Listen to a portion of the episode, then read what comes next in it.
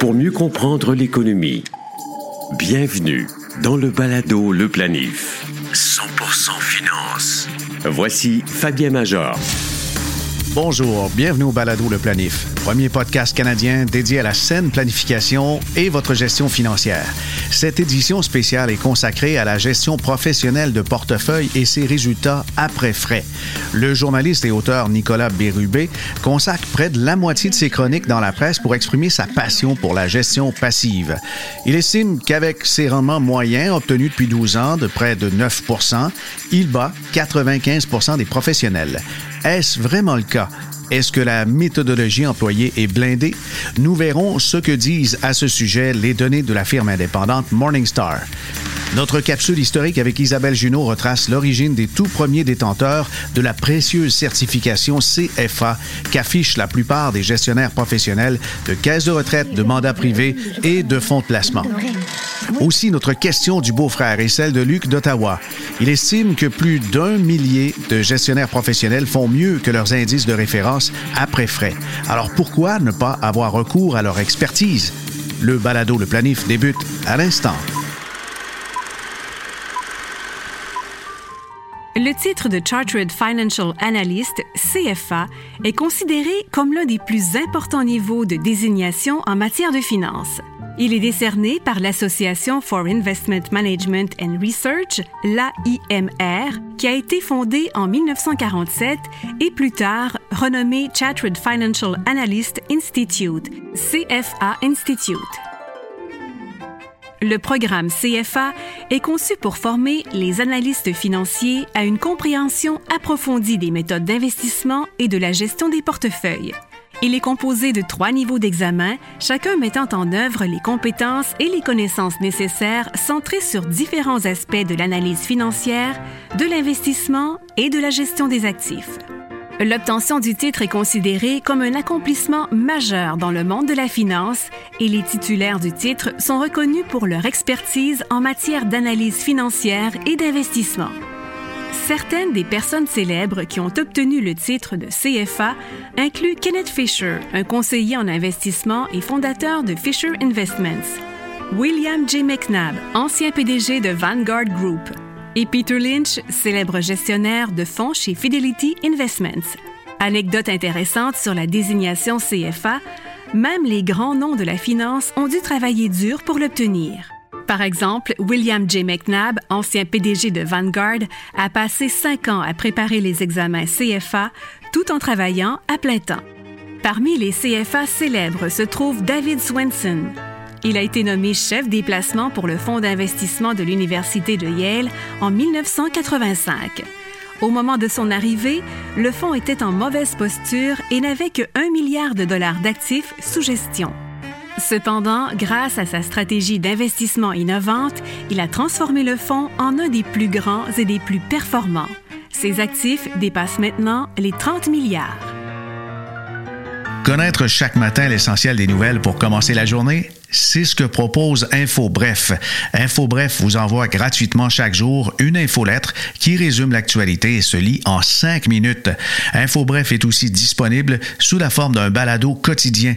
Essayez l'infolettre ou encore le balado à infobref.com. Le balado Le Planif. Actualité financière. Voici Fabien Major. Nicolas Bérubé est auteur, journaliste aux affaires générales à la Presse Plus. Il est diplômé de l'UCAM en géo et en philosophie et il rédige l'infolettre hebdomadaire L'argent et le bonheur. Vous et moi avons remarqué ses talents de vulgarisation et sa belle plume. Il a définitivement le sens de la formule choc. Il a publié deux livres à succès, dont De zéro à millionnaire, qui vient d'être traduit en anglais et qui sera bientôt offert en Chine, en Corée et au Japon. On partage plusieurs points communs, notamment la surconsommation, c'est un problème. Il faut faire plus d'épargne, il faut investir, il faut diversifier.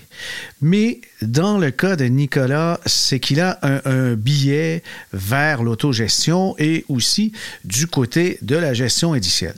Comme vous savez peut-être, je l'ai mentionné dans d'autres podcasts, j'ai commencé comme ça, comme professionnel de la finance, à gérer des comptes avec de l'indiciel, jusqu'à ce que le marché chute et qu'on ait une panne de rendement qui a duré plus de trois ans. Évidemment, les gens sont impatients durant cette période-là. Il faut qu'ils fassent d'autres choses. Quelconque conseiller en investissement gestionnaire de portefeuille, représentant en épargne collective, qui gère des comptes depuis quelques années, sait très bien l'horizon d'investissement, il est toujours très long pour l'investisseur lorsqu'on vient de temps à réfléchir rapidement pour cotiser à des placements. Mais dans la vraie vie, quand il arrive des épreuves, ben là, le long terme, il devient curieusement très, très, très court terme. Et, si jamais le marché a flanché moindrement, eh bien là, on veut notre argent, mais on est très déçu parce qu'il en manque. Notamment, je me souviens, en 2000, les marchés avaient flanché de quelque chose comme 50 Et quelqu'un qui avait mis 10 000 dans son placement, puis qui se disait Ah ben oui, ça c'est pour le très très très long terme, mais finalement il a perdu sa job. Les marchés ont amputé son rendement, son, son REER de 10 000 est devenu 5 000. Il a besoin d'argent vite. On le sort, on enlève l'impôt. Combien pensez-vous qu'il reste? C'est hallucinant, mais il reste 3 000 alors, cette personne-là qu'on lui dit investit durant 50 ans, est-ce que ça a du mordant? Bien, pas plus que l'autre qui divorce pas plus que l'autre qui a dû vivre une, une, douloureuse maladie des interventions et qui a fait en sorte que tout son fonds d'urgence a été brûlé. Les événements extraordinaires qui euh, vraiment euh, vont, euh, vont, transformer l'économie, tout ça, ça a du poids sur l'horizon du long terme. Et j'en parle justement dans quelques instants avec Nicolas. Il a fait un exercice dans son document, comment j'ai battu 95% des pros en bourse en étant 100% paresseux. Eh bien, dans la méthodologie, c'est là que je trouve que c'est très, très, très discutable. Il a fait un backtest et il s'est entouré en fait, euh, d'un expert dans une firme de gestion qui a recomposé des indices d'il y a 50 ans en suivant les indices d'aujourd'hui qui, en fait, avec des indices du passé qui n'existent plus ou encore qui n'existaient pas du tout. On a décidé de comparer la gestion active avec la gestion passive dans une époque où l'industrie des fonds communs de placement n'existait pas. Je m'explique. Alors, dans son backtest de 50 ans, il donne un rendement d'à peu près 9% pour les, portefeuilles qui sont constitués, en fait, en, répartition d'actifs. 9% sur 50 ans. Eh bien, à cette époque-là, à cette époque-là, j'ai dénombré avec Laboratoire Morningstar combien il y avait de fonds communs de placement. Eh bien, il y en avait au Canada 30. Pas 30 000, 30. Seulement 30. Et sur les 30, 8 ont un rendement moyen annualisé net de frais de plus de 9% alors, si on fait une petite règle de 3 bien simple, on se rend compte que 26,66, à peu près 27% donc, font plus que 9% Ce sont des investissements, des fonds d'investissement qui existent depuis plus de 50 ans. Évidemment, dans l'échantillonnage en statistique, on n'est pas devant quelque chose de significatif. Quant au fait de reconstituer des indices par-dessus des indices et, d'essayer de, tout amalgamer ça dans la réalité d'aujourd'hui, c'est très particulier. Et demander à quelqu'un s'il pense investir durant 50 ans, c'est sûr, c'est la belle réalité d'un nonagénaire milliardaire.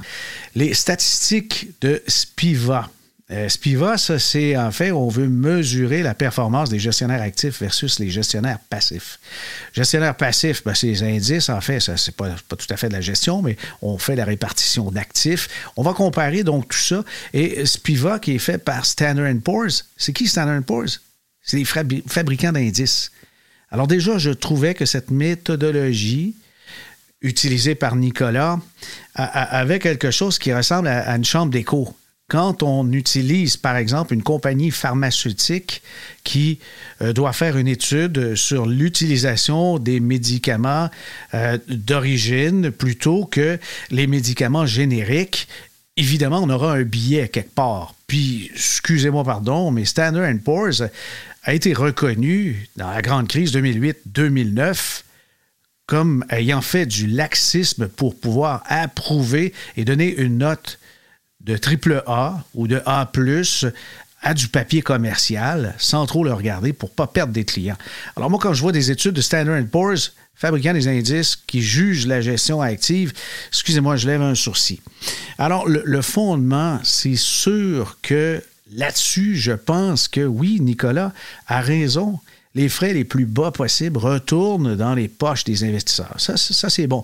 Mais d'affirmer que sur 50 ans, la, gestion active, euh, ben, euh, il y a quand même 95% euh, de la gestion passive qui la surpasse.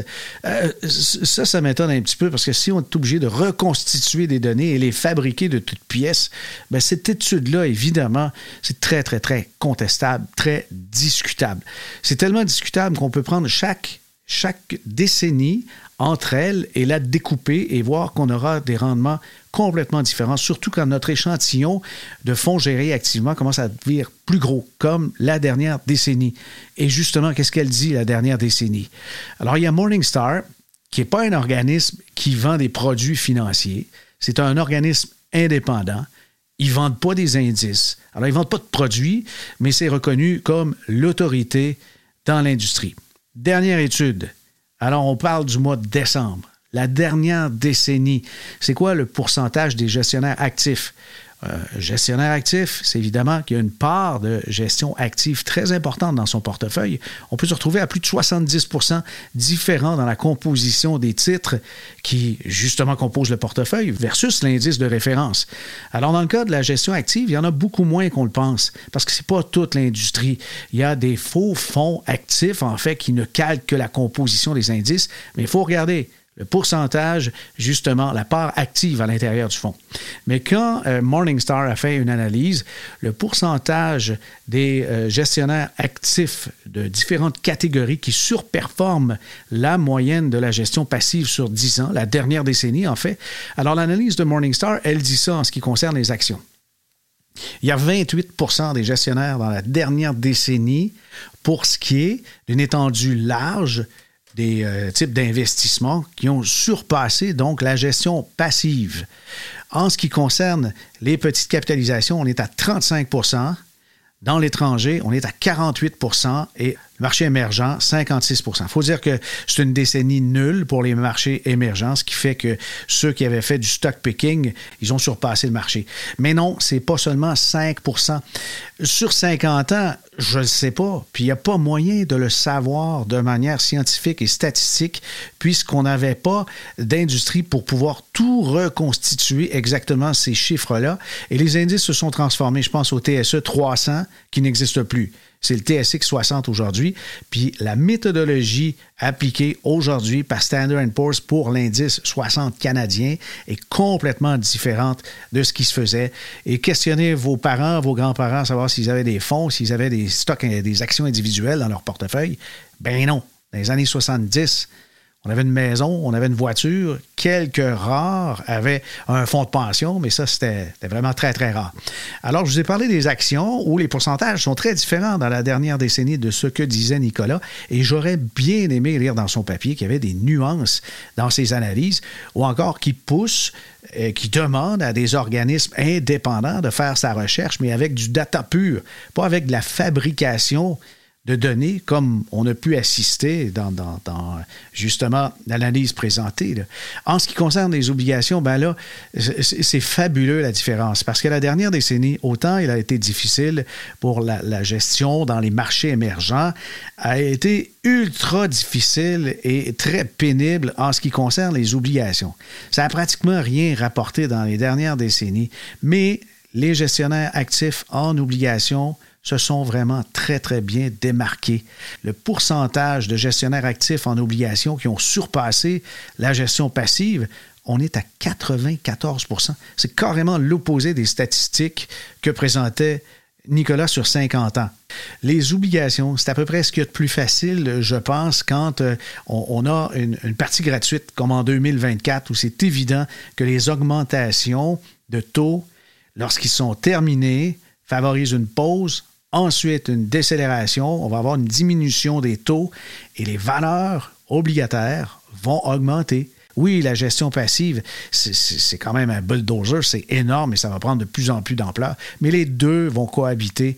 La raison est simple, il y aura toujours des gens qui sont un peu craintifs pour toutes sortes de raisons, ou qui ont moins de certitude dans la vie, et pour eux, un horizon de 50 ans, c'est impensable. Alors, ils veulent avoir des mécanismes en place, et c'est pour ça que des gestionnaires de portefeuille, on voit rarement la définition qui dit, ben moi, je veux battre le marché. En tout cas, les planificateurs, les conseillers, c'est pas ça qu'ils cherchent à faire. Ils veulent pas battre le marché. Ils veulent répondre d'abord et avant tout aux préoccupations et rejoindre les objectifs de la planification financière de leurs clients. Si c'est 4% c'est la cible. Même si le SP500 fait 8 cette année-là, c'est pas un échec. L'objectif, c'est 4. Si le client a fait 5, ben, tant mieux. Mais on va utiliser différents outils pour aplanir la volatilité, pour se retrouver avec idéalement une pente ascendante qui soit le moins euh, volatile, que la pente n'ait le moins possible de montagne russe. Alors, c'est ce qu'on cherche à faire dans la définition quand vous voyez des gestionnaires de portefeuille qui disent on peut, voici nos indices de marché, de référence ajustés au risque, au risque que le client est capable de prendre. Ça, c'est des nuances que j'aurais bien aimé lire dans les papiers de Nicolas, que je ne lis pas mais je les trouve, par exemple, dans les ouvrages de Morgan Housel. Morgan Housel a une super plume. Je vous conseille vivement ses bouquins, mais il est plein de nuances. En fait, c'est comme la vie. Hein. Il n'y a, pas que du blanc, que du noir. C'est très varié. Alors, c'est ce qui est intéressant là-dessus. Alors, j'en discute de tout ça avec Nicolas. Vous avez des idées de sujets de planification financière à nous suggérer ou des invités à nous recommander? Faites-nous parvenir vos suggestions. Écrivez-nous fm à fabienmajor.com. fm à fabienmajor.com. Nicolas Bérubé, journaliste et également auteur, auteur de quelques livres. Combien de livres maintenant? Deux. Et euh, il y a zéro à millionnaire. Puis le premier, quel était Les millionnaires ne sont pas ceux que vous croyez. Mais pourquoi un journaliste qui traite quand même de, toutes sortes de choses avec euh, la presse, que ce soit euh, les, enjeux urbains, tout ce qui est finalement municipal, mais en même temps, tu couvres quand même beaucoup d'autres choses. C'est quoi qui a fait que tu t'es penché vers la finance personnelle? En fait, c'est un cheminement personnel. C'est juste par intérêt personnel. donc moi, quand j'étais, quand j'avais à peu près 30 ans, j'ai été nommé euh, correspondant de la presse à Los Angeles. Euh, et ça, c'est un poste qui vient avec un plus gros salaire, avec des avantages. Et donc, mon appartement été payé, des choses comme ça. Donc là, j'ai vu mon, mon, mon, revenu grossir. Puis là, je me suis dit, c'est pas vrai que je vais tout dépenser ça au restaurant, puis m'acheter des bebelles, des choses comme ça. Donc là, j'avais à peu près 30 ans, je me suis dit, c'est le temps de devenir adulte, c'est le temps de comprendre comment placer de l'argent. Puis j'ai commencé à m'intéresser à la bourse et là, je me suis brûlé à peu près en trois mois. Là, j'ai fait euh, des erreurs, c'est des erreurs un peu que tout le monde fait. Euh, je me pensais bien, bien brillant, bien, bien euh, à contre-courant.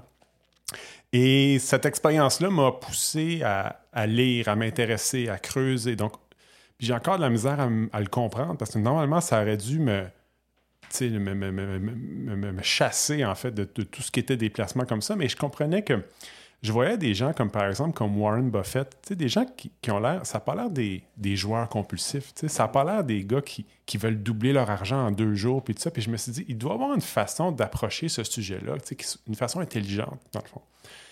Donc, ça, a été ça un peu ma, ma porte d'entrée. Puis finalement, je me suis rendu compte que tout ce que j'apprenais puis que je mettais en place, mais très peu de gens autour de moi le, savaient puis le comprenaient. Donc là, j'ai vu le, besoin, en fait, d'arriver avec euh, des articles, puis surtout un livre, puis deux livres, parce que les livres restent. Hein. les articles, hein, tu lis, tu, fais autre chose, tout ça, mais un livre, tu peux t'y référer, tu peux y retourner. Puis, euh, puis en plus, c'est un peu pour ça. Donc, tout ce que j'ai appris pour que les autres puissent en bénéficier, dans le fond. Est-ce que tu es allé suivre des cours, je ne sais pas, de valeur mobilière ou des cours d'épargne collective ou euh, de, planification financière pour ça? Non, puis j'ai pas la prétention là, de pouvoir euh, aiguiller les gens dans leur quotidien, qu'est-ce qu'ils devraient faire, euh, quel genre de maison ils devraient s'acheter, quel genre de, de vie ils devraient vivre, tout ça. Ça, c'est la partie. Moi, j'ai plus été un, j'ai plus été un autodidacte à ce niveau-là. J'ai profité d'Internet, de toutes les ressources qui sont là. Aussi, il y a des auteurs qui m'ont influencé. Euh, Andrew Allam, euh, qui a écrit un livre qui s'appelle Millionaire Teacher. Lui, Andrew Allam, c'est un Canadien de Colombie-Britannique qui est devenu millionnaire à 36 ans avec un salaire d'enseignant. Donc là, euh, il y a aussi Morgan Housel, je vois le livre ici, Morgan Housel, qui, que j'ai interviewé, je pense, en 2010 ou 2012, qui était un, auteur pour The Motley Fool à, ce moment-là, qui m'a beaucoup influencé, ses, écrits, ses blogs, euh, ça m'a beaucoup parlé. donc, j'ai un peu, je suis tombé dans la marmite, là, vraiment plus au niveau des, auteurs, là, euh, Warren Buffett, Charlie Munger, euh, Jack Bogle. Euh, donc, je me suis fait une éducation finalement comme ça. c'est ça qui m'attire. Des gens me demandent Ah, aimerais-tu ça aller dans, dans l'industrie ou travailler, tout ça? Moi, j'ai toujours été plus de fun dans la vulgarisation, peut-être pas le bon mot, là, mais plutôt partager les, les, idées, en fait. Puis partager aussi. La pédagogie financière. Oui, la pédagogie. Euh, euh, moi, gérer l'argent d'une personne, tu sais, puis être au bout du fil, puis tout ça, ça, c'est, cette partie-là euh, m'intéresse moins. C'est vraiment le monde des idées, puis le monde des décisions aussi. Qu'est-ce mhm. qu'on fait avec l'argent, puis tu le sais, les gens... sais, voir notre salaire comme de la matière brute. Moi, ça, juste ça, personne ne m'a dit ça, moi, quand j'étais jeune. Hey, ton salaire, là, c'est la matière brute que tu vas utiliser pour t'enrichir. Juste ça, si tu m'avais dit ça quand j'étais jeune, ça aurait été du chinois pour moi. Moi, un gros salaire, t'es riche. Ah, tu gagnes beaucoup d'argent, mais t'es riche, tu mm un bateau. Mais t'avais-tu l'ambition, euh, journaliste à Los Angeles, de devenir millionnaire? Est-ce que c'est quelque chose que tu caressais? Euh, peut-être pas millionnaire dans, dans, ce que ça a... Pas, pas vraiment de de, traverser une ligne pour dire Ah là, je suis devenu millionnaire, mais c'est plus dans le sens que ça fait longtemps que j'ai eu, que j'ai eu l'idée de faire travailler mon argent. Ça, puis ça, s'est concrétisé avec le temps. J'avais acheté un duplex euh, avec un ami à Saint-Henri. Donc, il y avait tout cet aspect-là de. Je sais pas d'où ça me vient, mais j'ai euh, juste euh, percevoir un salaire, puis le dépenser, puis deux semaines après, oups, tu reperçois un autre salaire, puis tu le mm-hmm. dépenses, ça je trouvais ça limité je trouve que tu n'as pas beaucoup d'indépendance. Tu es dépendant des cycles économiques, tu es dépendant de si ton patron il est de bonne humeur ce matin-là. J'ai je voyais ça comme un. Je voyais un risque un peu là-dedans. Il y en a qui voyaient peut-être une, euh, un confort, mais moi, j'y voyais un risque. Donc, moi, j'ai voulu travailler à bâtir mon indépendance, disons-le comme ça puis utiliser mes dollars intelligemment. je ne l'ai pas toujours fait, là, puis euh, mm-hmm. j'ai dépensé, j'ai pas fait de grosses euh, dépenses inutiles et des choses comme ça, mais c'est sûr, avec le recul, je suis sûr que tu peux faire le même, même constat, avec les connaissances que tu as aujourd'hui, tu regardes comment tu dépensais avant, ah mon Dieu, si j'avais fait ça comme ça au lieu de ça, ben, on, peut, on peut faire ça, mais moi, mais c'est ça. Donc, c'était un peu l'idée d'avoir de l'indépendance, puis de moins dépendre de, de, mon, de mon chèque de paye. Là, OK. Puis comment c'est arrivé d'écrire euh, la chronique, en fait, qui est une infolette le mardi, qui devient un texte dans la presse du dimanche, euh, L'argent et le bonheur? Ben, en fait, c'est la presse qui a voulu développer il y a un an et demi à peu près les infolettres. Euh, et ça, bon, ben, c'est suite à mes deux livres, dans le fond. Mm-hmm. Donc, il y, a eu, il y a eu un succès de vente avec mes deux livres. Puis finalement, à la presse, ce que je faisais, c'était pas lié à ce que j'écrivais dans les livres. Donc, il y avait un ben peu. ouais, c'est ça. C'était un peu, un, peu un, fossé entre les deux. Puis là, finalement, c'est mes patrons à la presse qui m'ont dit Hey, euh, aimerais-tu ça écrire une infolette là? Tu pourrais parler un peu de ce, qui, ce que tu traites dans tes livres et tout ça. Mm-hmm. Et puis, ça m'a donné, euh, ça m'a donné envie de commencer. Puis, ça, ça, va bien. Il y a eu en, un an, il y a un peu plus de 30 000 abonnés euh, à l'infolette. Puis, ce qui est intéressant, c'est que ce pas nécessairement des gens qui lisent la presse. Donc, euh, c'est des gens qui, qui, qui, vont graviter après ça dans l'univers de la presse parce qu'ils reçoivent l'infolette. Donc, ça ne se recoupe pas nécessairement avec les gens qui lisent le journal au jour le mhm. jour. Donc, ça, je trouvais ça intéressant. Puis, avec le temps, mais les gens, c'est ça. Les gens écrivent, les gens donnent des commentaires, posent des questions. Puis, euh, ça alimente. Ça alimente la réflexion aussi euh, sur les prochaines. Et puis, OK. Nicolas, je vais, je vais aller droit au but. Pourquoi je t'ai invité, puis tu as répondu très rapidement, puis euh, j'en suis enchanté. Euh, d'abord, tu as écrit quelques chroniques qui euh, m'ont hérité solide. Puis, le, réflexe, c'était de dire, bon, ben, tirons sur le messager, mais peut-être parce que j'ai vieilli, peut-être parce que Euh, je suis rendu un peu plus sage avec les années. Euh, je me suis dit non, euh, je crois qu'on on devrait se parler parce que si je, je, lis tes chroniques, il y a beaucoup, beaucoup de matériel. En fait, que je suis 100 d'accord. On se rejoint à plein de niveaux. Alors, j'ai réfléchi à tout ça. Je me suis dit, ben, je vais l'inviter, puis on, on va euh, discuter, puis on va mettre les choses au clair. Puis, je vais y aller direct. Tu peux me poser aussi des questions directes. C'est la game. Ça marche? Oui. OK. Es-tu paresseux? Dans mes placements, énormément. OK. Ah oui, dans mes placements. Puis dans la vie en général? Euh, non, j'ai pas l'impression. Euh, euh, J'occupe un emploi qui est quand même euh, prenant, puis avec les livres, les lecteurs. OK. Mais c'est sûr que dans mes placements, je suis extrêmement paresseux. Même ces temps-ci, je suis un peu moins, puis je me, je m'inquiète moi-même. là. OK. Mais Ouais. quand tu dis paresseux avec tes placements, parce qu'au début, tu as commencé, j'ai cru comprendre que tu sélectionnais quelques titres boursiers puis tu essayais de, de- de jouer à la bourse. Puis c'est là que tu t'es cassé les dents. Exact. Puis aujourd'hui, c'est plutôt des véhicules euh, passifs. Exact. Des véhicules passifs depuis, euh, ben, depuis une dizaine, douzaine d'années. Euh, et euh, l'avantage, en fait, c'est qu'on n'a pas besoin de boule de cristal. Dans le fond, on n'a pas besoin de savoir ce que le marché va nous envoyer l'année prochaine ou dans deux ans ou dans six mois. On n'a pas besoin de, de, de- de- lire, euh, en fait, les, pronostics des, des gens, des devins qui nous parlent de ce que le marché va nous envoyer. Donc, c'est un peu une façon, c'est ça, paresseuse, c'est le bon mot, c'est vraiment dire on achète le marché, on obtient les rendements du marché et euh, ben, je pense qu'il y a un peu un, un- un- comment dire, une, une mauvaise compréhension de la part de certains lecteurs, des fois, c'est que euh, on a l'impression qu'acheter le marché, c'est obtenir un rendement moyen. Puis c'est vrai, c'est la moyenne. Non, ça peut pas être autre chose que la Ben, moyenne. l'échantillon, de ce que l'échantillon représente. C'est Parce ça. que le, le- le vrai marché, finalement, c'est toute l'économie, tous les commerces, tous les travailleurs autonomes, euh, toutes les, les gigantesques entreprises, les méga capitalisations, les petites, celles qui sont non cotées en bourse aussi. C'est Oui. tout ça le marché. C'est vrai. Alors là, vrai. on a l'échantillonnage euh, boursier C'est ça. qui est acheté euh, par l'investissement passif. Exact. Donc là, euh, quand on possède ça, on va faire un rendement moyen. Sauf que le petit, la petite subtilité, c'est que si un investisseur a un rendement moyen pendant une très longue période de temps, il finit pas avec un enrichissement moyen. Il finit avec un enrichissement incroyable parce que finalement, Ouais. il se hisse au sommet du palmarès, si tu veux, petit peu par petit peu. Donc, c'est ça qui est, qui est, euh, qui est intéressant. Puis, euh, l'accessibilité aussi, euh, les frais très bas.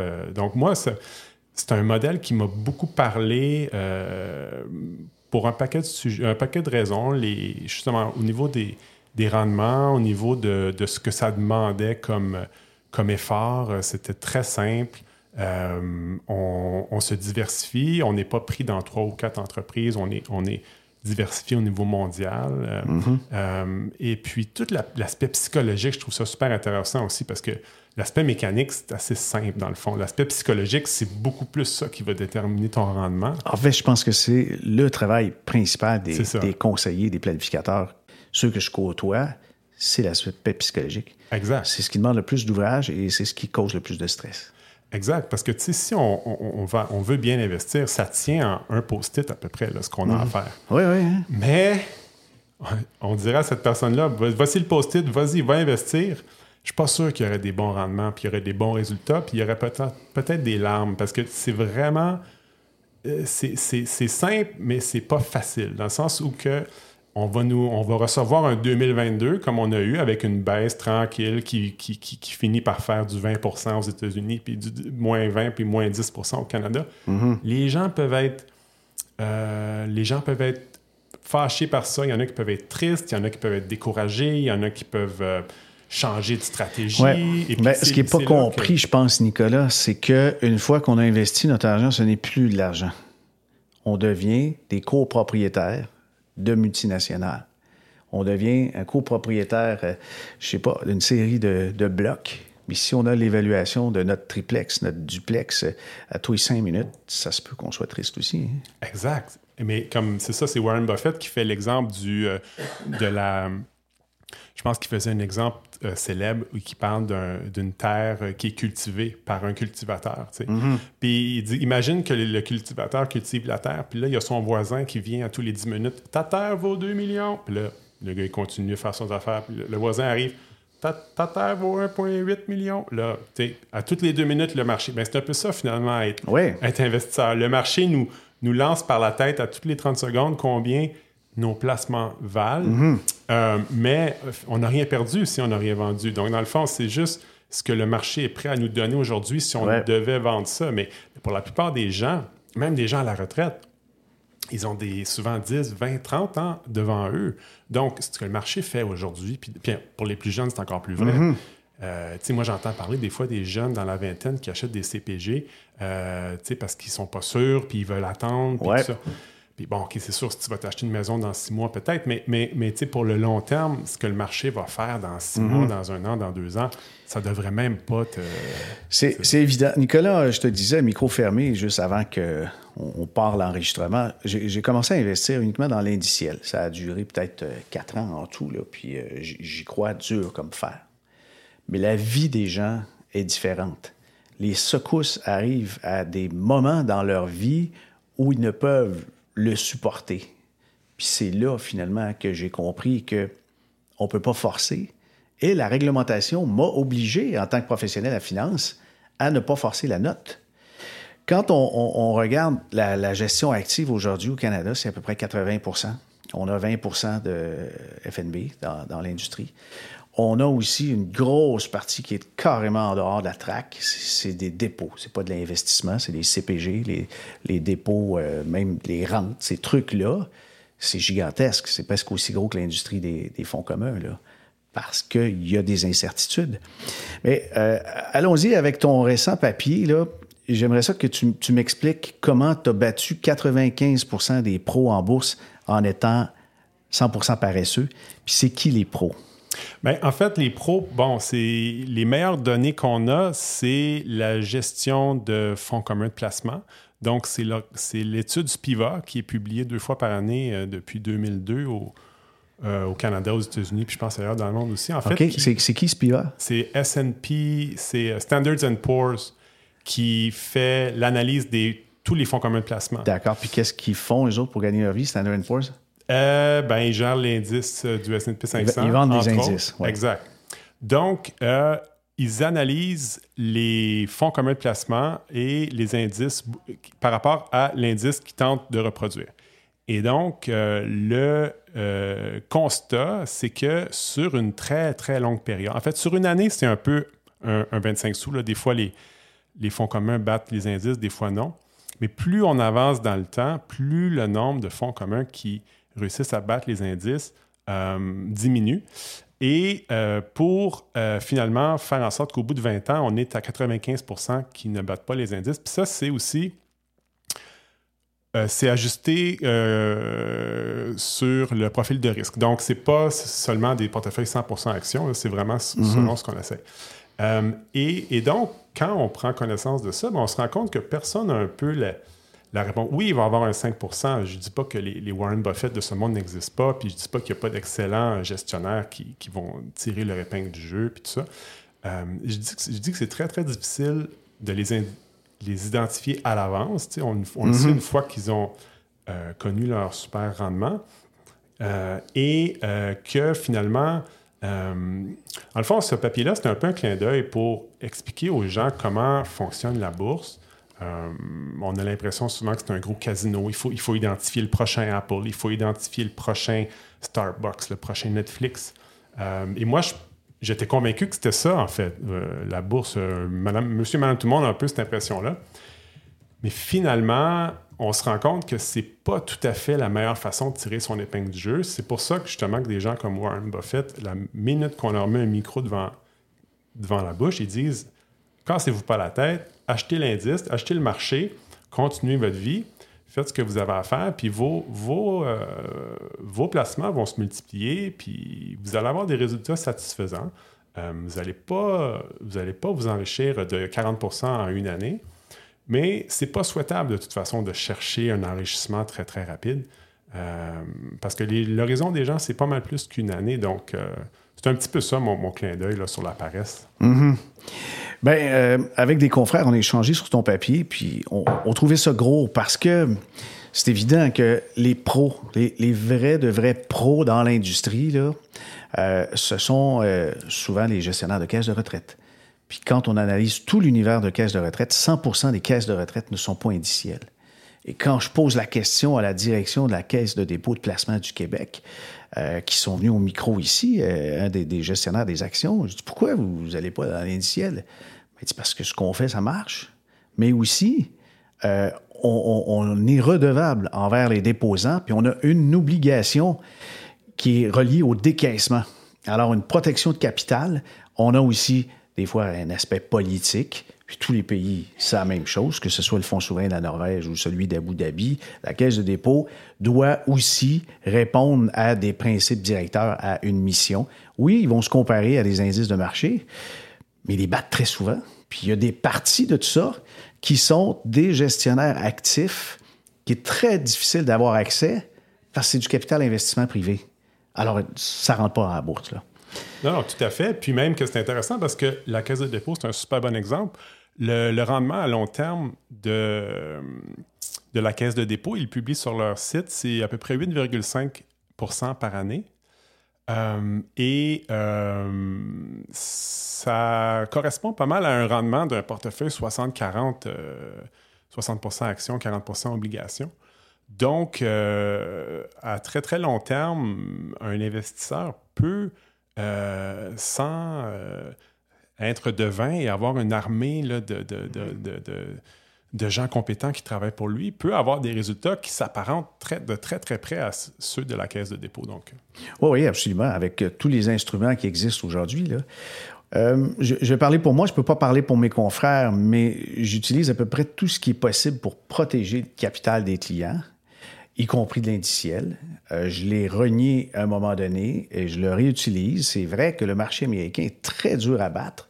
Mais quand on regarde les statistiques même de Spiva, et moi je prends les années les plus tough, et c'est celles-là où les gens décrochent. Puis il faut trouver des moyens qui restent investis, parce que ma mission, avant toute chose, c'est qu'ils restent investis, parce que c'est là qu'ils vont atteindre leurs objectifs. Puis si, je peux te faire une petite... Euh, une petite, euh, je te dirais, donner un, petit indice sur le travail des, professionnels parce que c'est ça que je trouve que dans tes chroniques, des fois, tu ne sembles pas comprendre notre réalité. Mm-hmm. La réalité, c'est que on vise pas à battre le marché. On vise à rejoindre les objectifs des gens, puis on est supervisé par les autorités de marché mm-hmm. qui nous disent est-ce que tu connais bien ton client? Quand on, étudie la situation de, de Germaine, ou de, Tony, puis on comprend que euh, sa femme vient d'avoir un cancer, puis qu'il nous dit ça se peut que j'aille en pré-retraite. OK, est-ce qu'il est capable de supporter une année de moins 30, lui, là? Moi, je suis pas sûr. Je suis obligé de prendre des notes, je suis obligé de compenser, je suis obligé de trouver des trucs. Alors ça, c'est le KYC, bien connaître son client avec euh, tous ses objectifs et aussi euh, toutes ses contradictions ses, envies, ses certitudes. Après ça, j'ai une obligation de rechercher des produits puis de présenter un comparable. Le KYP m'oblige à avoir un rapport qui dit OK, tu prends l'indiciel, Fabien, pour ça, ou tu prends une solution tout en un. Qu'est-ce qu'il y a de comparable dans le marché? Mesure de risque, frais, évidemment, et des données reliées aux valeurs des gens. Si quelqu'un me dit, eh, moi, désolé, je roule électrique ou j'ai pas de char, je pense que tu n'as pas d'auto, hein? Non. Non? OK. Mais des gens qui n'ont pas d'auto, qui viennent nous voir, ça arrive très souvent, qui disent euh, fossil free, s'il vous plaît, je, ne veux pas de pétrolière. Alors, ça rentre là-dedans. Je mhm. n'ai pas de pétrolière, évidemment, je ne peux pas prendre un indice pur. Là. Il, y a, des pétrolières, il y en a mur à mur. Euh, alors, connaître son, son produit, ça, c'est super important. Si on est dans la chambre de sécurité financière comme moi, ben là, j'ai une obligation, comme planificateur financier, de favoriser le meilleur intérêt du client, puis d'avoir des preuves euh, comme gestionnaire, ben, c'est la même chose. L'AMF oblige d'avoir des, preuves qu'on favorise le meilleur intérêt du client. Il n'y a pas de mention nulle part. Tu dois battre le marché. Euh, mais comprendre, viser l'atteinte des objectifs en lien avec la capacité de prendre des risques des gens, c'est ça qui est tough. Puis c'est aussi tough quand on lit des papiers comme certains que tu publies, Nicolas, où est-ce qu'il n'y a pas de mention de ça, il n'y a pas de nuance? Puis on dit, bon, euh, on s'est fait rentrer dedans euh, comme professionnel pendant des années. On travaille beaucoup plus comme psychologue. On essaie de, d'encourager les gens à rester investis. On utilise ce qu'on peut comme outil. Il y a des lecteurs qui m'écrivent, je, vais te renvoyer la pendule de l'autre côté, ils m'écrivent, ils me disent Hey, pourquoi? Il dit Moi, je gère mes placements depuis 30 ans, là, je fais du 9-10% par année. Pourquoi tu n'insistes pas pour que les gens soient plus autonomes et fassent les choses eux mhm. autres mêmes Là, je leur réponds Écoutez, la personne de 56 ans qui a son 800 000 ou 900 000 et qui est sur le bord d'aller à sa retraite, cette personne-là qui n'a pas passé une heure de sa vie à réfléchir à la bourse, on va l'envoyer sur Disnat, là, puis on va l'envoyer gérer ses placements. Voyons donc. On en ramasse chaque semaine qui viennent en nous disant, par exemple, que des situations comme ça, là, ils sont allés dans le Bitcoin, ils s'en vont dans l'intelligence artificielle, puis ils étaient dans le cannabis il y a quelques années. Exact. Donc, toutes les modes, ils les attrapent, puis là, trois ans après, là, ils regrettent d'avoir touché au poil parce que le poil est chaud. Là, ils viennent, j'imagine, dans ton bureau, dans le bureau de, des gens avec qui tu travailles. Donc, finalement, moi, j'ai moi, je gère mes propres placements d'une façon extrêmement paresseuse. J'ai pas du tout. Je veux pas présenter ça comme étant la meilleure chose depuis le pain tranché. Je pense pas que, puis je le marque dans mes livres, je pense pas que la majorité des gens devraient gérer eux-mêmes leur placement. Je suis pas du tout de cet avis-là. Moi non plus, mais je pense qu'il y a un fort pourcentage qui peut puis qui doit le faire quand ta situation est simple. Quand, quand ta situation est simple, euh, quand c'est un peu plus compliqué, quand il y a des plus grosses sommes en jeu, quand les gens n'ont pas le goût, l'énergie de, comprendre le marché, de ce casser. Moi, je suis tout à fait d'accord qu'il y ait euh, une gestion qui soit faite. C'est qu'au Canada, pendant longtemps, il y avait des frais de gestion de 2, 2,5 Les gens m'écrivent à toutes les semaines avec des. Ils m'envoient leur relevé. Ouais. Euh, 2,5 euh, on voit des choses aux États-Unis. Ça fait longtemps que ça n'existe plus. ça fait très longtemps parce qu'aux États-Unis, rapidement, la SEC a, conclu une chose qu'on sépare le conseil du produit financier, puis on présente ce que coûte, le, mettons, le fonds d'investissement ou le fonds indiciel. Au, au Canada, c'est rendu comme ça maintenant. C'est vraiment séparé. Mais il y a une obligation de, fournir de la valeur ajoutée. Parce que si la gestion, elle se fait avec un fonds ou un FNB, c'est pas le conseiller qui fait. Il fait l'amalgame, puis il fait un petit peu de tune-up, là, mais euh, c'est le là. Les valeurs ajoutées, planification financière, planification successorale, planification fiscale, planification transfrontalière, euh, toutes les, données liées à la répartition entre les différents comptes, que ce soit un REER, un CELI, un CELIAP maintenant, euh, les donations du vivant, c'est tout ça la job. Là. oui, tout à fait. Et, là-dessus, Vanguard, qui je pense est un de tes fournisseurs préférés, euh, que, je crois que tu utilises toi-même. Entre autres, oui, BlackRock, Vanguard.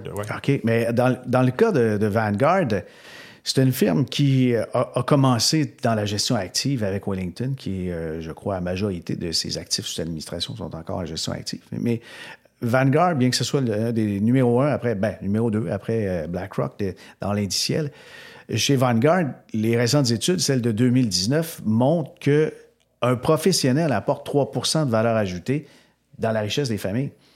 Mais c'est pas le rendement et c'est pas de battre le marché, c'est juste si on dit à la personne, ben regarde, euh, au lieu de rembourser ton hypothèque, mets dans tes REER, puis prends ce que tu reçois comme retour d'impôt, puis flanque-le dans ton hypothèque, tu as fait les deux avec le même argent.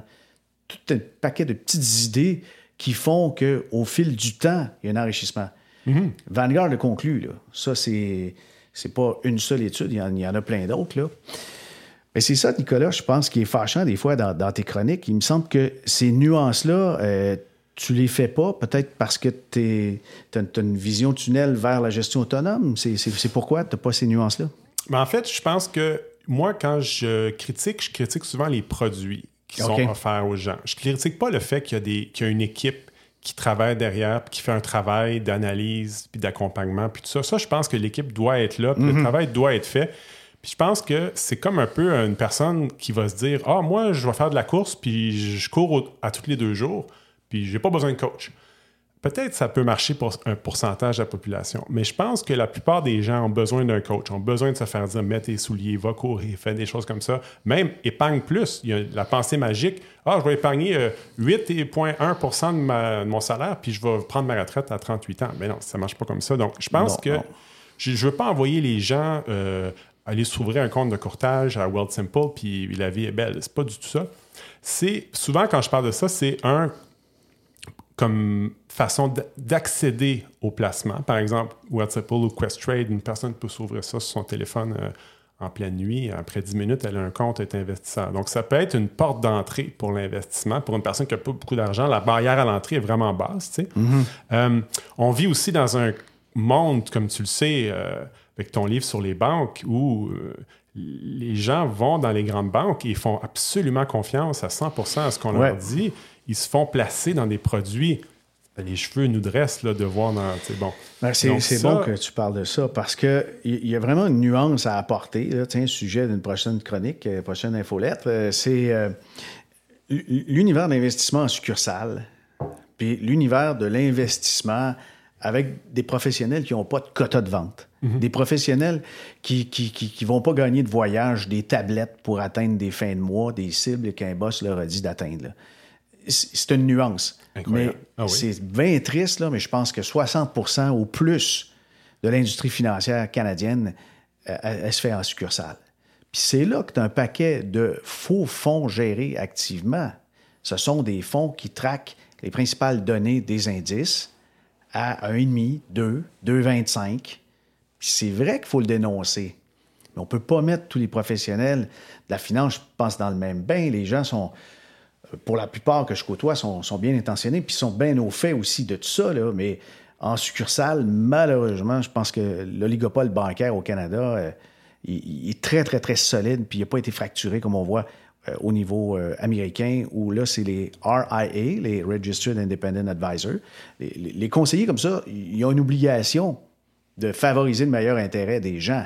je pense que c'est méga belle révolution. On l'espère pour les Canadiens. Tout à fait. Puis je parlais justement dans ma dernière chronique des, euh, nouveaux fonds communs de placement indiciels qui sont offerts par RBC puis TD en série F avec des frais de gestion euh, très alléchants. On parle de 0,2% Donc on peut bâtir avec ça des portefeuilles euh, hyper diversifiés, hyper dynamiques ou bien conservateurs. On peut, il y a moyen de faire la sauce qu'on veut avec ça. Mais ça a d'ailleurs débuté comme ça, Vanguard avec Boggle. Euh, c'était des, fonds communs indiciels. Exact. Puis lui, il était contre les ETF au début, Boggle. Il voulait pas rien savoir de ça. Il dit les gens vont gambler, le prix change à toutes les 30 secondes. Euh, il, mhm. s'est opposé à ça très, très longtemps. Puis maintenant, je pense que Vanguard fait plus d'argent avec les ETF qu'avec les, fonds communs indiciels.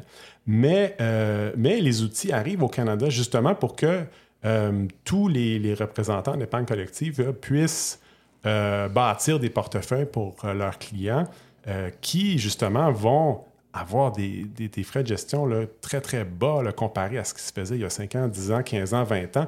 Puis je pense que ça, dans ma chronique, j'appelais ça le meilleur des deux mondes. Donc, tu as le conseil, puis tu as l'accompagnement, et tu as un produit qui favorise justement la, la rétention du capital. Et les personnes n'ont pas à dire adieu à 2, 2,5% de leur argent toutes les années. Donc ça, c'est... Mais, tu as tout à fait raison de dire que gérer soi-même ses placements, c'est pas euh, une panacée, c'est pas du tout je pense pas que c'est souhaitable pour la plupart des gens. Quand on, quand on, a un 2009, un 2008 qui nous arrive dans les pattes, ou un 2020, même pas besoin de remonter si loin que ça. Non, non, c'est vrai. pendant quelques mois, euh, le plancher. Euh, pendant un mois et demi, il n'y avait plus de fonds. C'était parti. Et moi, 40% de baisse. Euh. En quelques semaines. Moi, ma réaction, c'était de rire. J'ouvrais mon compte le matin. Voyons donc. J'ai jamais venu l'idée de vendre. C'était mm-hmm. même pas sur une échelle de 1 à 10, dans la vente, j'étais à 1, là. Je n'étais pas à 3. Donc, ça, je, je ne prends pas pour acquis que tout le monde pense comme ça.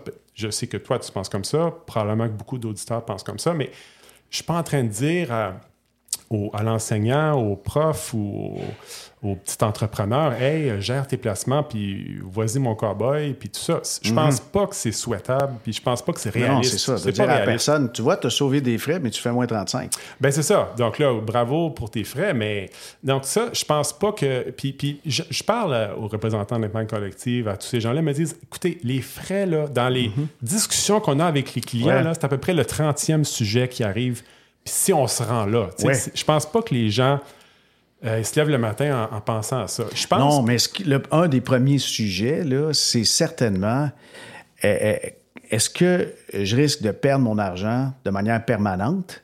Puis le deuxième, comment je peux payer moins d'impôts? Est-ce qu'il y a des véhicules d'investissement? Qui déclarent moins, par exemple, de revenus étrangers fortement imposables, comme on voit dans les, fiducies de, FNB qui sont équilibrés. Ils, distribuent du dividende qui est taxé au maximum comme du salaire. Est-ce qu'il y a des véhicules qui me permettraient d'économiser de l'impôt?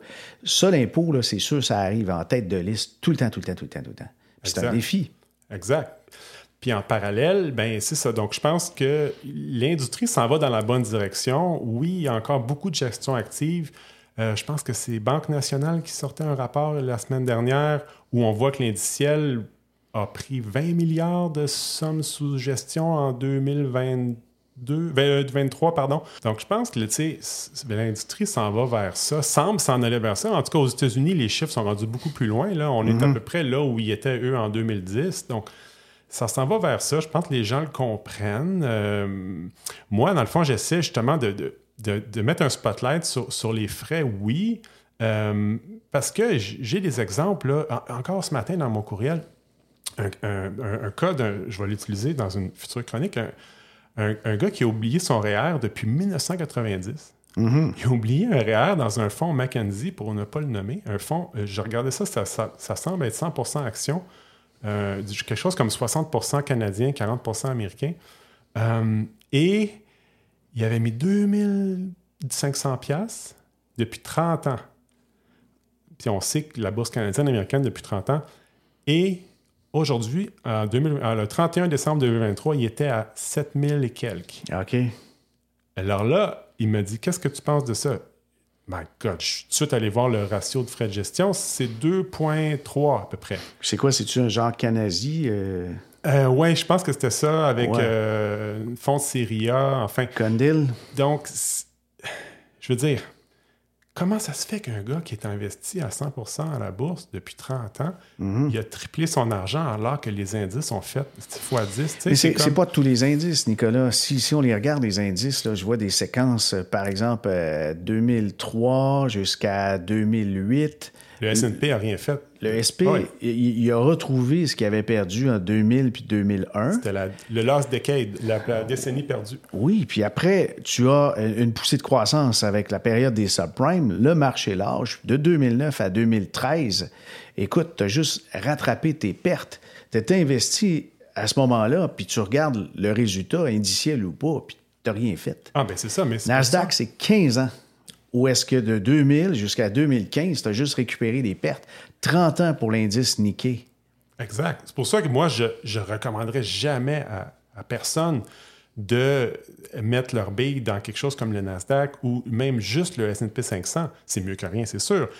Mais plus tu es diversifié, plus tu es sûr de capturer la croissance. Si elle est en Europe, ben, tu vas l'avoir. Si elle est aux États-Unis, tu vas l'avoir. Si elle est au Canada, tu vas l'avoir. Aujourd'hui, tout le monde m'écrit euh, un des que j'ai le plus, c'est pourquoi vous ne recommandez pas le S&P 500? Ça marche au bout. Mm-hmm. Je dis, OK, vous m'écrivez ça en 2024. En 2009, là, vous ne m'auriez jamais écrit ça. Les gens ne voulaient ben pas le toucher avec une, une perche, le, S&P 500. Ben il, venait, de crasher. Mm-hmm. Donc, les. Début des années 2000, le TSX fonctionnait mieux. Puis pendant une longue séquence avec, entre autres, les fiducies de revenus. Donc, tu sais, le TSX, c'était la vedette, mais là, whoop, depuis 10 ans, le TSX, c'est moins hot. Donc, on a un biais de récence, tous les investisseurs l'ont. Ouais. Puis, donc, la façon de contrecarrer ça, c'est de, lancer notre filet puis d'attraper tellement d'actifs dans tellement de pays puis tellement de secteurs que on va finir par avoir quelque chose qui a de l'allure, peu importe d'où vient la croissance. Bien, je t'en prie, euh, Nicolas, jase avec des conseillers en valeur mobilière jase avec des planificateurs financiers. Je comprends que c'est ce qu'il y a de plus des représentants des banques collectives, mais l'industrie, elle se déplace maintenant vers le, conseil global. Tous les conseillers qui m'entourent, puis j'en connais même des dizaines, ils sont tous en train de suivre des cours de perfectionnement vers les valeurs mobilières plein exercice. Puis toi, je, je, je retournerai le micro. Toi, est-ce que comme on, entend toujours dire, les Québécois on pas la bourse, ils ont peur, ils aiment l'immobilier, tout ça. Est-ce que toi, tu as à tirer les gens vers la bourse? Est-ce que tu as à tirer les gens vers accompagner la, douce chaleur d'un CPG ou d'une petite obligation qui est non rassurante? Est-ce que, est-ce que tu as à faire ce travail-là ou c'est dur de, convaincre les gens? non. Euh, quand la confiance est établie, euh, ils vont dire ben, c'est toi qui sais, là, mais il faut que j'aille des preuves. Comme euh, que ce soit un FNB ou un fonds commun, moi, le ratio qui m'intéresse le plus, c'est le plus simple. Il s'appelle le ratio de capture. C'est quoi que tu captures quand le marché il jump? Est-ce que c'est 80, 90, 100% 110% Cool. Alors ça, ça répond à peu près comme le marché. Si le marché tombe puis tu captures 30% des baisses, là, tu es devant quelque chose. C'est souvent là qu'on a ce qu'on appelle une part active, parce que les vrais gestionnaires actifs, ils sont très rares, aussi rares que Warren Buffett. Warren Buffett, il n'a pas 50, il y en a quelques-uns. Je pense à Jim Simon de Medallion, qui, lui, fait de la gestion active euh, hallucinante. Avec un algorithme incroyable. Mais, ouais. Oh, il y a un livre qui a été écrit sur lui euh, oh, il y a quelques années. il est vraiment très impressionnant. il y en a qui ont une méthodologie, mais l'enjeu les gens nous disent, puis les plus grands défis, Nicolas, je te dis, c'est la longévité, la définition du long terme pour les gens. avant que tu arrives, j'ai fait des petites recherches. Euh, ça dure combien de temps un couple aujourd'hui? Parce que tu fais des projets à deux, tu fais des économies à deux, tout ça. Ben, un, mariage au Canada, on va parler d'à peu près huit ans. Euh, en ce qui concerne un couple, en général, tout âge confondu, tu es adulte, 2,9 ans. Alors ça, c'est Je t'aime pour toujours, mon amour, c'est 2,9 ans. Euh, l'emploi, ça dure 8 ans. La récente enquête publiée le 5 janvier dernier par Statistique Canada. Une maison, on possède la même maison pendant 12 ans. Puis sur la bourse, c'est ça qui me décourage, puis c'est ça que je travaille à tous les jours, de laisser les gens investis. Je vois, entre autres, à la Bourse de New York, il y a 2113 actions individuelles qui se transigent. Il y en a au Nasdaq, à l'Amex et d'autres.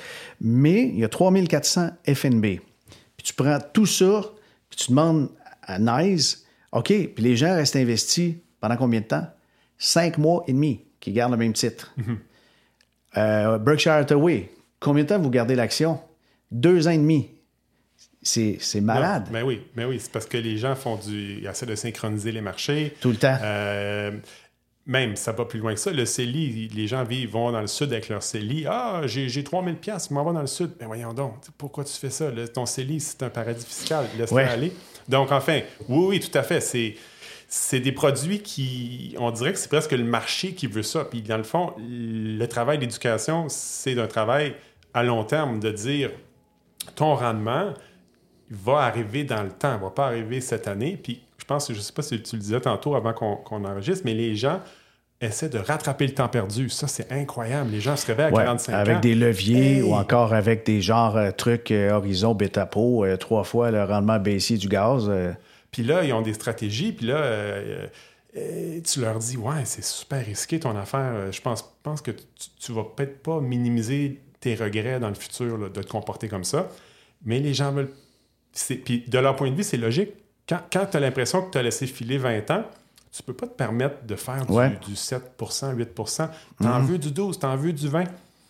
La vie fonctionne pas comme ça, malheureusement. mais, mais oui, euh, euh, c'est ça qui est un peu le, paradoxe, parce que si tu veux que la bourse soit un casino, elle peut l'être. Je veux dire, c'est, ah demain matin, on peut se mettre à trader tout le monde, là, elle peut être un casino. Mais si tu veux pas qu'elle soit un casino, c'est là que la valeur va ressortir à long terme. C'est quand tu oublies tes placements, c'est là que tu as des surprises. Je pense que c'est mhm. Jack Bogle qui disait investissez euh, à chaque année, regardez jamais votre, votre relevé de compte, puis le jour de la retraite, vous ouvrez votre relevé de compte. Assurez-vous d'avoir un cardiologue à côté parce que vous allez euh, probablement mhm. tomber réellement. Parce que, bon, ben ça, c'est les intérêts composés. Et c'est dur de faire comprendre aux gens que les intérêts composés, c'est c'est de là que vient la valeur. C'est pas une année à plus 30 ou une année à plus 25. Une année sur une carrière, c'est rien. Je veux dire, c'est OK, tu as fait 25. Ben, l'année qui va compter le plus, c'est l'année où on n'est pas sorti. Ben c'est ça. Donc, si tu n'as rien fait, par exemple, en 2020, en 2020 si tu n'as rien fait, tu t'es réveillé en 2021, oh, j'ai fait 10 OK. Mhm. Parfait. Il ne s'est rien passé l'an dernier. Mais si tu as, si as essayé de danser, euh, rentrer, sortir du marché, ben c'est là que tu, te tires dans le pied.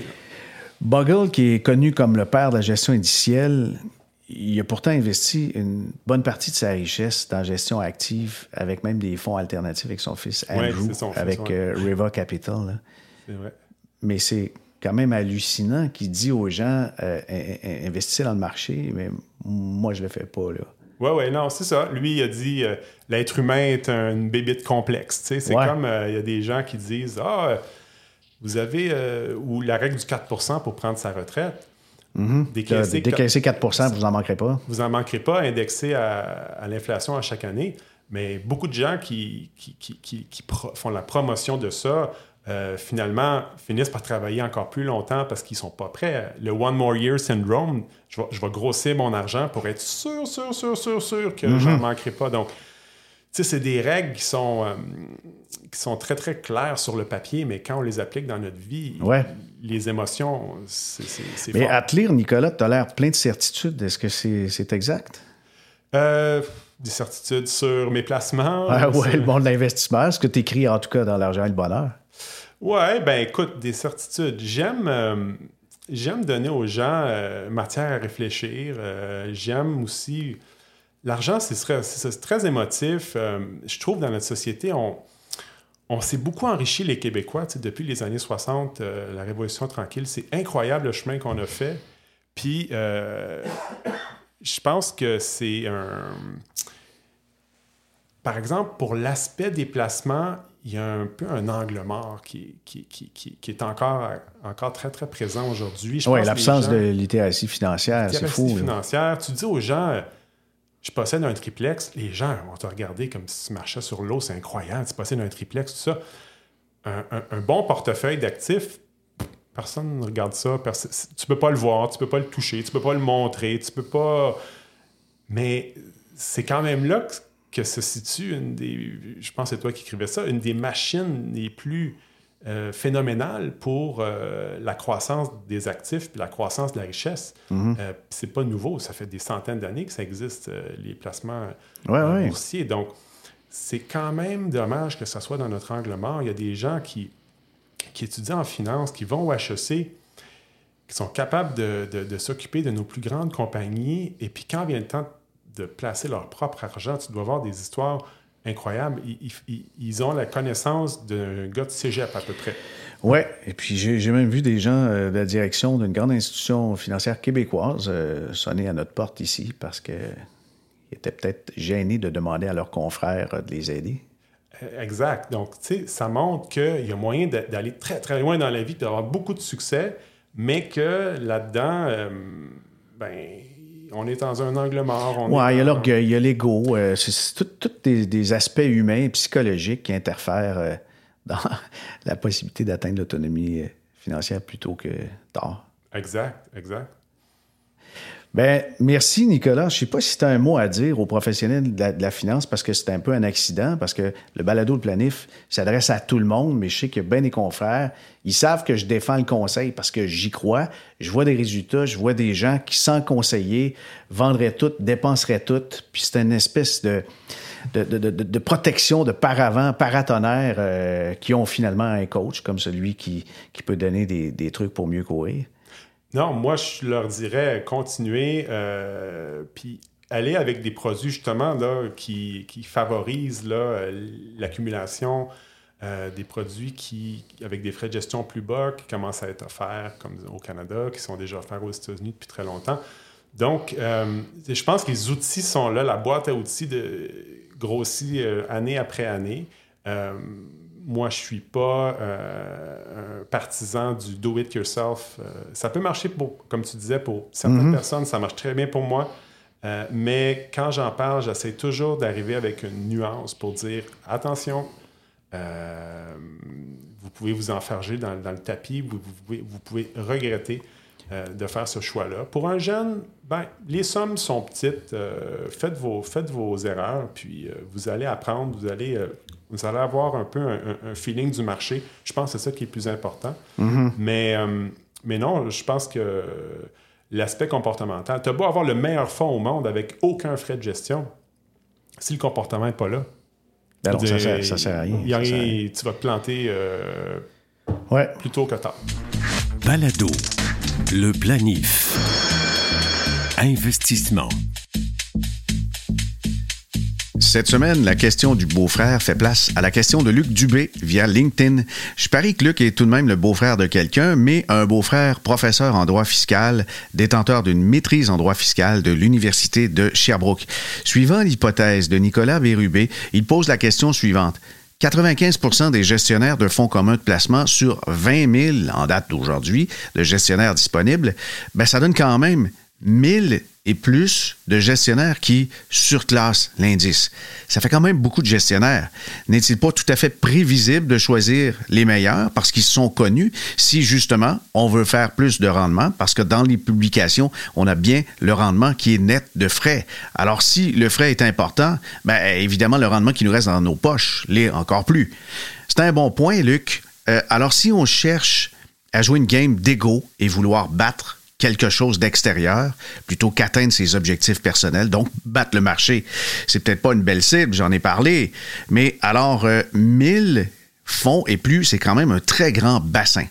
Comme on l'a mentionné en introduction de cet épisode, sur 10 ans, l'échantillon est beaucoup plus révélateur de l'industrie et de plus, la firme indépendante Morningstar, qui n'a pas d'intérêt dans la vente des indices, juge plutôt que c'est entre 28 et 56% des gestionnaires vraiment actifs qui surclassent leurs indices de référence de diverses catégories d'actions sur cette même période. Nicolas Bérubé investit avec l'approche passive depuis 12 ans et sa moyenne personnelle, dit-il, surpasse les 9 d'où son affirmation dans le titre qui bat 95 des experts. Mais toujours selon Morningstar, sur les 15 dernières années, on trouve 1236 fonds communs qui font plus de 9 de moyenne par année. Et ça, c'est net de frais.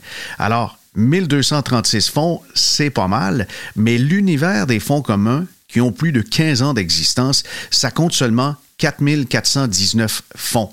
Donc, il y a 27,97, c'est aussi bien dire 28% qui font aussi bien ou mieux que le 9% par année de Nicolas. Merci à notre invité, le journaliste Nicolas Bérubé, pour cette participation à notre podcast.